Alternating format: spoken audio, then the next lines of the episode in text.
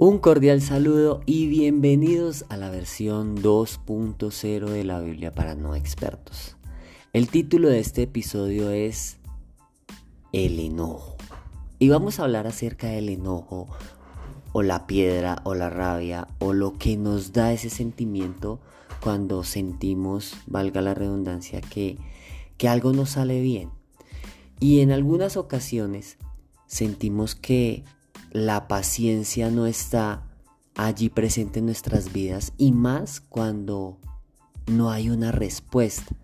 Entonces yo no sé si les ha pasado que cuando alguien no responde a algo que tú preguntas o algo que tú estás esperando, como que esa impaciencia hace que te enojes. Es como cuando le preguntas a alguien algo y esa persona se queda en silencio y uno dice, pero, pero a ver, respóndeme algo, dime algo. Así sea un no sé.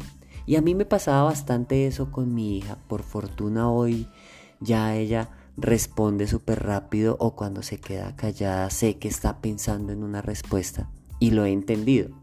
Pero antes era era diferente, como que me daba esa piedra, ese enojo porque no tenía una respuesta, porque sentía que estaba siendo ignorado o sentía que no importaba lo que yo estaba diciendo.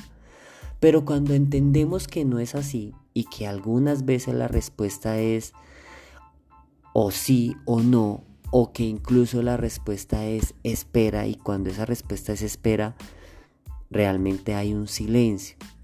Pues resulta que en el libro de los Salmos, en el capítulo 37, del versículo 7 al 8, dice algo muy especial acerca de la paciencia y del enojo. Y dice, calla en presencia de Dios y espera paciente a que actúe. No te enojes. Y luego en el capítulo, en el versículo 8 dice, no des lugar al enojo, ni te dejes llevar por la ira. Eso es lo peor que puedes hacer. Y vemos aquí dos momentos muy especiales en los que nos habla del enojo y nos dice, ojo, no te enojes, tranquilo. Y pasa cuando tú entras en presencia de Dios o pasa cuando hay alguna circunstancia injusta para ti, que tú dices, venga, pero ¿qué está pasando? Y dice, espera pacientemente a que Dios actúe. Calla en presencia de Dios y espera pacientemente a que actúe. No te enojes. Entonces aquí la invitación es a que cuando tú sientes que algo está pasando, que algo no está bien, que tú dices, Señor, pero ¿qué pasa? Mira lo que está pasando en mi trabajo, mira lo que está pasando en mi familia, mira lo que está pasando con mi salud. ¿Qué pasa que no me respondes? ¿Qué pasa que siento que no me escuchas? Pues aunque parezca que Dios no te está escuchando, aunque parezca que esa oración que vienes haciendo hace algún tiempo no tiene respuesta, realmente Dios está actuando. Dice, espera pacientemente a que actúe. Ese es el mensaje que te está diciendo en este momento. Y luego dice, no des lugar al enojo, ni te dejes llevar por la ira. Eso es lo peor que puedes hacer. Así que en un primer momento te dice, espera pacientemente, yo me encargo. Eso es lo que nos está diciendo entre líneas Dios. Pero en la segunda parte dice, ojo con la ira. No te dejes llevar por la ira porque eso es lo peor que puede pasar. Y yo no sé si en algún momento te has dejado llevar por la ira y haces cosas que después dice, ah, yo cómo fui a decir eso.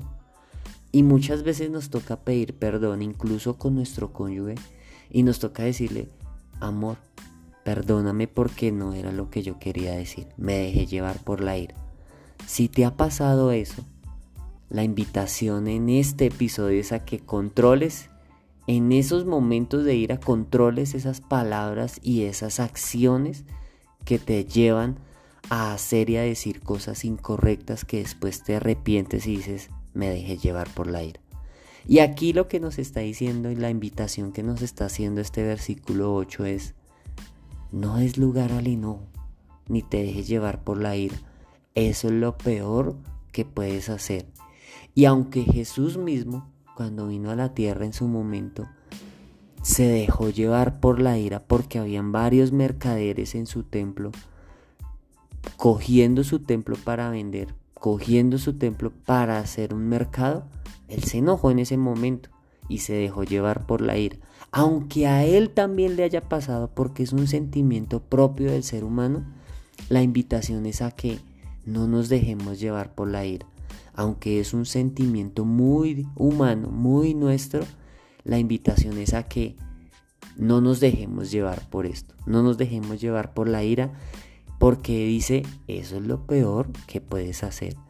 Así que la invitación en este episodio es a que puedas razonar en momentos donde te sacan de casillas, donde hay circunstancias, acciones o palabras que te hieren tanto, que te dan mucha ira, y ahí es donde debes calmarte y pensar y razonar y decir, no me voy a dejar llevar por la ira.